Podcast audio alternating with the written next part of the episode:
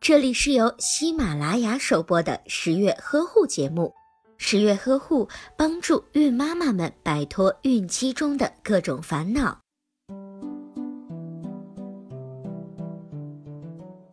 今天十月君要讲的是关于宝宝奶瓶选择和如何科学的清洗的问题。首先需要讲到的是适合宝宝使用的奶瓶类型。第一，玻璃奶瓶安全、耐热、不易刮伤、不易藏污纳垢、好清洗，价格也不算太贵，适合经常吃奶的新生儿使用。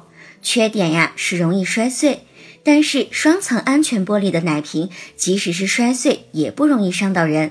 第二，塑料奶瓶轻便，适合三个月后的宝宝使用，有 PP、PC、PES 和 PPSU 等多种材质。PP 材质则最为常见，性能好，性价比高，是塑料奶瓶的首选。第三是硅胶奶瓶，更加安全，质量较轻，适合任意年龄的宝宝使用。由于硅胶奶瓶的质地柔软，小宝宝用起来会更加的舒适。只是用久了，瓶内啊就会有味道。第四，不锈钢奶瓶使用寿命长，价格便宜，可以给一岁以上的宝宝使用。不过，因为不锈钢的奶瓶不透明，没办法看到里面的奶量还剩多少。目前国内也是比较少见的。好了，说完了宝宝的奶瓶，再来说一说奶瓶的清洗方式。在每一次喂完奶之后，需要立即把剩下的奶倒掉，防止细菌的滋生。清洗奶瓶的时候，首先要用奶瓶清洗剂浸泡几分钟。再用奶瓶刷清洗奶瓶内壁，去除奶渍，直到干净。宽口径的奶瓶更加容易清洗。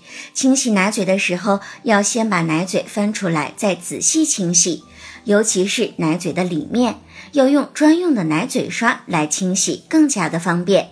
然后准备一个不锈钢的煮锅，放入冷水，水的深度要完全覆盖所有已经清洗过的奶瓶。十月君要给大家一个温馨的小贴士：为了防止玻璃奶瓶在沸水中炸裂，建议冷水的时候就将玻璃奶瓶放入锅中。